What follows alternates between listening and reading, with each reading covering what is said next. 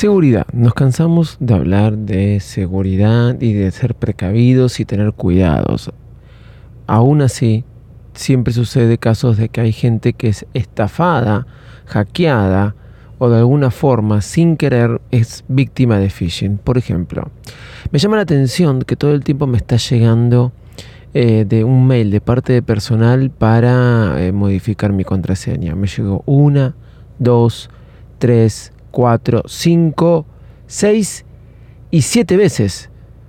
Porque a mí me llegó 7 veces. Hay algunos que la séptima no le llega nunca. Pero bueno, no importa. Sí, es verdad.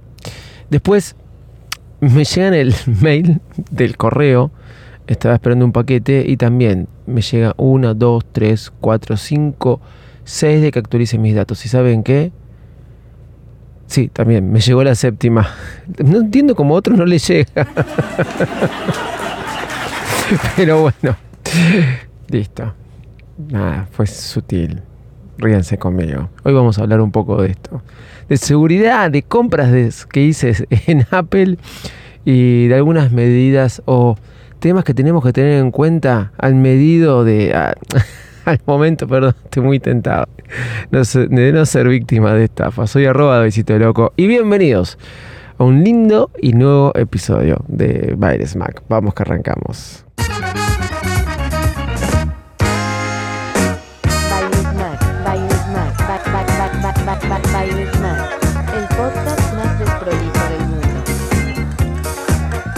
Hola, ¿cómo están? ¿Cómo andan? Bienvenidos a un nuevo episodio de Bar Smack. Y para los que no son futboleros, no deben haber entendido nada de la presentación. Pero sí, hoy vamos a hablar de algunas eh, cosas que andan dando vuelta por ahí, de estafas, de, de, de gente que trata de hackearte y bloquearte y robarte tus datos, cosas que me pasaron de manera personal y también de mis recientes compras en Apple de algunas cuestiones que se dieron y que me gustaba, me gustaría comentarte. Soy arroba de Visito Loco y arrancamos este episodio.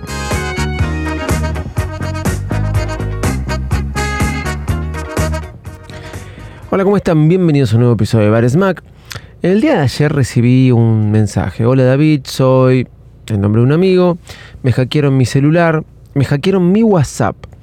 Eh, te pido que tengas cuidado si te escriben pidiéndote plata o algo por el estilo. Me llama mucho la atención que hackeen WhatsApp. ¿Cómo se puede hackear WhatsApp? Bueno, hay que tener mucho cuidado cuando nos logueamos o eh, esta mala costumbre que tiene WhatsApp Web. No uso WhatsApp Web, realmente me cansé de decir lo que tenemos la opción de Telegram, tenemos los que tenemos iOS, que tenemos el beneficio de tener un iPhone, la opción de iMessage, mucho mejor que Telegram, eh, mucho más sincronizado, pero no tan, no tan, no tan universal, vamos a poder decirlo de esa forma, pero sí Telegram podemos hacerlo universal porque funciona en todas las plataformas. Eh, tenemos otras opciones aparte de WhatsApp, pero no importa, WhatsApp es el... Eh, lo que se usa. Es así, es verdad. Y esto de WhatsApp web y loguearte de alguna manera al, este, a través de la página web, mucha gente se lo deja abierto, aunque te parezca mentira. Esa es una de las primeras medidas en las que te pueden usar y bloquear el WhatsApp. Sí. Otra es tratándose de loguear con un nuevo número y eh, una vez que te sacaron eh, tu WhatsApp a través de entrar por una página web o lo que sea, ponen que el número cambió y luego se hacen se tienen el poder de tu WhatsApp y mandan con el nuevo número mensajes a las personas que ya te tenían en contactos donde automáticamente se le refleja el nuevo número, pero le aparece el no, tu nombre y esto puede ser un error. Así que hay que tener cuidado donde nos logueamos y saber desloguearnos con el tema de WhatsApp Web o tienen que ser máquinas nuestras, ¿sí? en nuestro poder, no lo hagan en máquinas públicas o de vecinos o amigos. No obstante, a nivel argentino, hace poco estaba esperando unos pantalones que me llegaran, sí, compré pantalones por correo, sí, vía internet. ¿Cómo me quedaron? Mal. No hay nada más difícil que elegir pantalones este, por correo. ¿Por qué? Porque cada uno tiene un corte distinto. No es lo mismo elegir una remera o una zapatilla que pantalones. No lo hagan. Sí, ok, bueno. No importa. Todo empezó cuando me dijo, David, ¿alguna vez compraste nuestros pantalones? Mirá que nuestros taches son distintos al resto. Sonamos, dije yo, para no decir cagamos. No, pero no importa. Bueno, de dos pantalones uno me quedó bien, el otro me quedó mal. Pero estaba esperando eh, que lleguen esos pantalones. Es más, me habían dicho que llegaban dos días y habían pasado cuatro días. Me habían dado el tracking number, eh, etcétera. Pero de repente llegó un mensaje de texto. Me dice: eh, Quisimos entregar tu paquete dos veces. Dos veces y eh, no pudimos entregarlo. Por favor, actualiza tus datos de entrega. Claro, me llegó un mensaje de texto y me llamó la atención porque realmente estaba esperando un paquete que tenía que llegar hacía dos días y todavía no había llegado. Entré al tracking number y me decía que estaba eh, en Ramos, cerca de donde vivo, pero que todavía como que no había salido. Pero claro, dije, ¿lo habrán actualizado? Entré al link que me dieron y era una página del correo argentino, donde me pedía que ingrese todos mis datos. Me dio duda, me generó duda, sospecha. No los completé. Y después veo que en Twitter un montón estaban comentando, primero que ni entres al link, primero. Y segundo que obviamente mucho menos complete los datos que eran, este, trataban de hacer phishing a través de esos mensajes de texto. Conclusión, bueno, cuando leí eso, lo leí a los días, porque hablé con la gente de que me había vendido los pantalones, que vivían, estaban en San Isidro, o sea, no era tampoco lejos de mi casa, me podría haber ido en vez de comprarlo por correo, ¿no? A probármelos, pero no importa.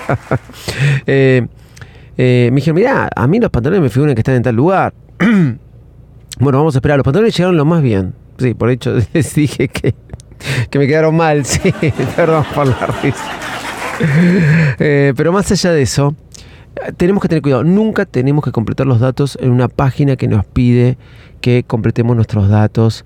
Eh, porque eh, realmente es un problema. Hace poco me llegó de American Express que tenía una deuda.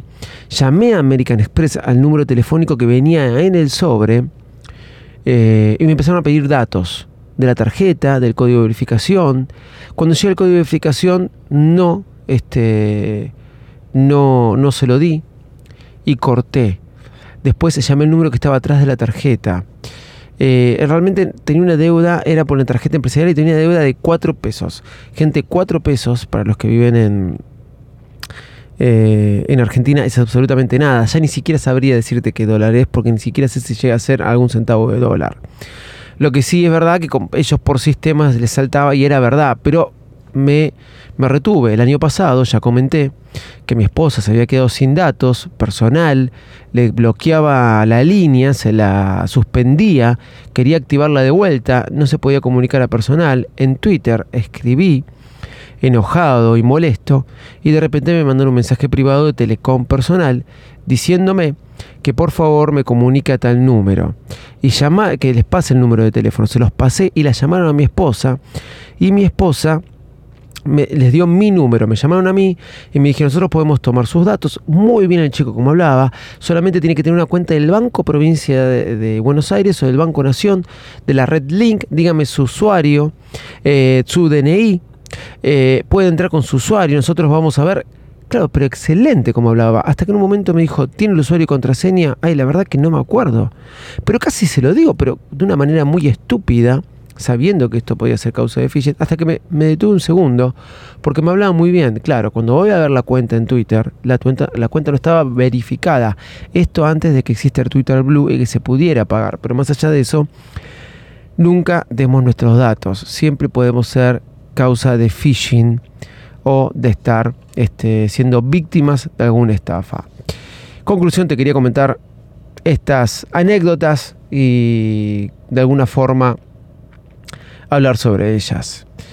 Dicho esto, mañana te voy a contar acerca de eh, cosas de la compra de mi nuevo iPhone 15 Pro. Sí, lo dejo para mañana. Sí, porque ya se hizo muy largo el episodio.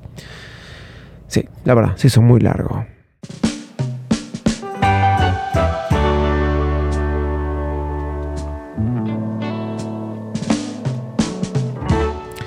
Ustedes ya lo saben, me pueden encontrar en todos lados como arroba Davidito Loco.